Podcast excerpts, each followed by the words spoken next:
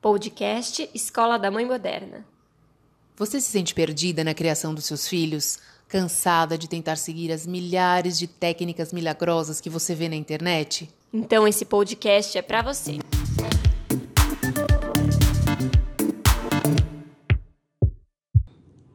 Oi, eu sou a Bárbara Catarina. Seja bem-vinda ao nosso podcast. Hoje a gente vai falar um pouquinho sobre licença paternidade a gente vai trazer dados sobre como funciona aqui no Brasil, no restante do mundo e sobre o impacto de uma licença paternidade maior ou menor na criação e desenvolvimento dos filhos. Nesse momento, realmente é fundamental a presença do pai é uma mudança muito grande que a mulher passa em todos os sentidos mudança física, emocional, hormonal. A gente chega em casa realmente com um pacotinho na mão, sem saber o que fazer. A gente se sente mesmo mais frágil, sozinha. Então é muito importante ter uma figura paterna presente nesse, nesse momento. E a gente sabe o quanto isso interfere até na relação mãe e filho, que esse começo é tão difícil, né? A gente, uh, a gente acha que essa conexão, esse vínculo é, é, automático por sermos mãe e termos carregado nove meses na barriga ou num processo de adoção, numa espera, né? Que não deixa de ser uma gestação, mas é uma gestação do coração, emocional. Então é importante mesmo ter essa presença, essa figura do lado nesse momento. Bom, eu queria trazer alguns dados sobre a licença paternidade para que a gente possa começar esse nosso bate-papo e a nossa reflexão. Até 1988 não existia licença paternidade no Brasil. Ou seja, 31 anos apenas que começou-se a falar sobre licença paternidade no Brasil. Em março de 2016, estabeleceu-se 20 dias de licença paternidade para os servidores públicos e funcionários da empresa Cidadão. É, mas os demais casos ainda são apenas cinco dias. É um, um número muito pequeno, se for para pensar. A Tati falando um pouco sobre isso. É, o pacotinho chega em casa, você não sabe o que fazer. Cinco dias não é nada ainda. Aquele bebê está se adaptando àquele ambiente, está começando a perceber que saiu da barriga. Na verdade, ele nem sabe que saiu da barriga ainda. Então, essa influência e ajuda é, desse pai para essa mulher e esse criação de vínculo com esse bebê é muito importante e cinco dias é muito pouco. Então, vamos trazer alguns dados de como funciona fora do Brasil para que a gente possa ter uma referência e a gente possa também é, falar sobre isso. Na Suécia, por exemplo, é o grande líder e, e a grande referência em licenças, tanto maternas quanto paternas. Mas como é que funciona lá? A licença ela é remunerada, onde pai e mãe compartilham os cuidados com essa criança durante um ano e quatro meses. É muito interessante pensar que olha quanto tempo eles dedicam e ele e o governo incentiva com que esses pais fiquem com essa criança. Até 1995, o governo ele obrigava o pai a tirar no mínimo 30 dias.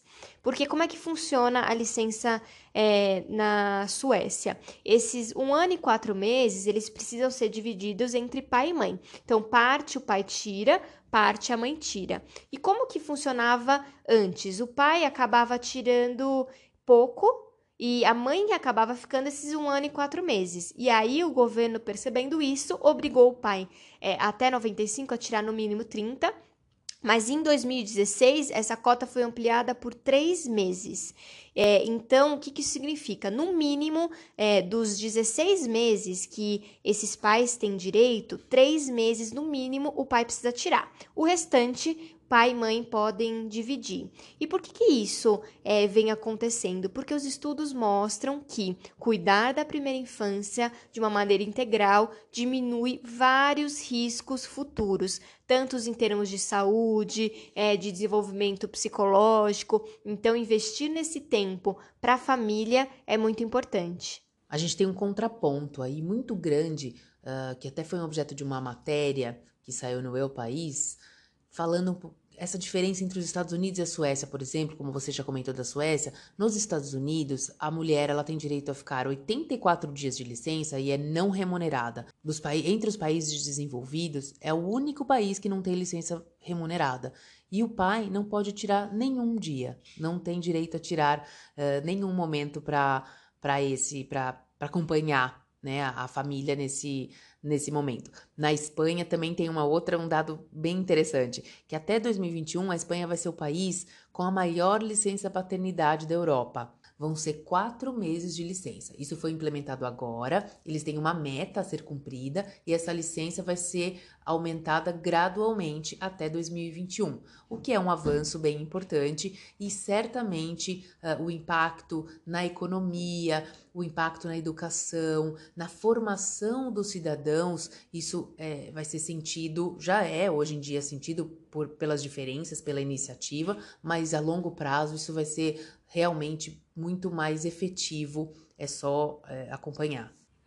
E o lado engraçado, Tati, disso tudo é que na própria Espanha saiu um estudo que quanto maior a licença paternidade, é, menos os pais querem ter mais filhos. É, por quê? A, a, a, conclusão do estudo é porque os pais começam a tomar consciência do trabalho que é criar e cuidar das crianças. Então, aquele desejo de ter muitos e muitos filhos diminui com uma licença paternidade maior. É muito engraçado a gente pensar sobre isso e ainda assim, é, isso foi levado em consideração para aumentar a, pater, é, a, licença paternidade para que esse é, essa divisão de trabalhos seja feita de uma maneira mais justa.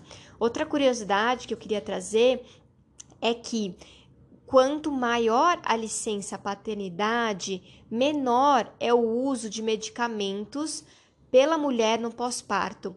Então, diminui-se em 26% a probabilidade do uso de ansiolíticos por parte da mulher nesse pós-parto.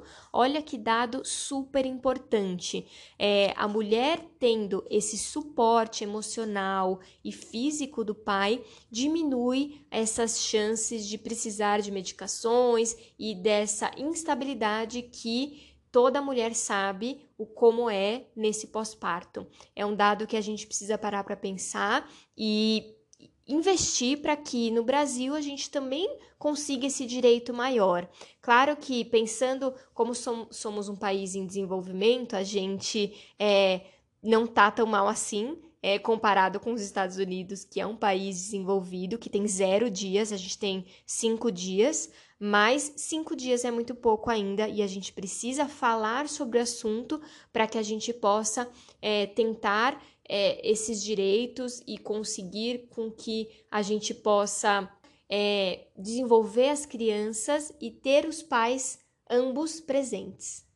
Eu me lembrei agora, Bárbara, do documentário O Começo da Vida, que num determinado momento um economista fala que foi feito também uma pesquisa nos Estados Unidos e eles entenderam que esses investimentos na primeira infância, né, porque isso não deixa de ser um investimento para o governo, uh, isso se reflete inclusive no sistema prisional, porque eles entenderam que quanto mais uh, investimento neste momento, quanto mais a criança for desenvolvida e tiver estímulos em relação à família, a essa estrutura, menos é, menor é a probabilidade dessa, dessa criança se envolver com crime, com drogas. Isso então pode refletir até no sistema prisional. Ou seja, é uma discussão muito profunda que de fato mexe com vários aspectos da sociedade. Essa é uma questão que a gente tem que falar a respeito e tem que lutar por isso, porque faz muita diferença não só dentro do núcleo familiar, mas também como sociedade para a vida. Outro dado que a gente precisa destacar que aqui no Brasil, é, em 2015, foi criada a Lei do Acompanhante, que permite com que o pai possa acompanhar o parto da esposa. Vocês sabiam que nos hospitais públicos, antes disso, é, era proibido e muito difícil deixar o pai participar? Claro que muitos conseguiam, dependendo do hospital a política mudava, mas não era um direito. Hoje você pode exigir a sua participação e presença, até porque a gente sabe que esse apoio para a mulher no parto, ele é muito importante. Então, é, muitos direitos eles vêm sendo conquistados, mas ainda é muito pouco e muito recente. Só para a gente fechar essa reflexão, eu queria trazer também uma. Saiu uma matéria na exame, na parte de carreiras, de uma polêmica no Japão, que um, através do Twitter, uma mãe disse que o, o marido foi usado como exemplo e foi punido por uma empresa uh, por ter tirado a licença paternidade. Isso no Japão também é um tabu. Apenas 6% dos homens tiram a, a licença, né, usufruem desse benefício porque eles realmente é um país que não valoriza muito esse, essa iniciativa. Esse funcionário, por exemplo, ele foi transferido para uma outra região do país logo após o nascimento do filho e ele tinha sido, na verdade, ele foi comunicado três semanas antes. Agora, imaginem a situação, né? Você ser comunicado três semanas antes com dois filhos que você vai mudar, né? Tem que mudar toda a sua, sua estrutura de família, de escola, sua rotina em apenas é, três semanas. Ou seja, ainda a gente tem muito mesmo, né, no mundo que brigar por isso, que falar a respeito, é um tema que não tem fim. Mas o que a gente puder fazer aqui, a nossa parte, a gente faz, né, Bárbara? Exatamente, Tati. E você? Conta pra gente como é que foi a licença paternidade do seu companheiro ou você, pai, que está nos ouvindo nesse momento, você conseguiu tirar? Não conseguiu? Você percebeu alguma diferença de estar presente na vida do seu filho nos primeiros dias ou não? Vamos partilhar essas histórias. Quanto mais a gente falar sobre o assunto, mais isso vai tomando proporções e a gente consegue lutar pelos direitos. Conecte-se com a gente através das redes sociais, arroba Escola da Mãe Moderna, e a gente se vê no próximo episódio.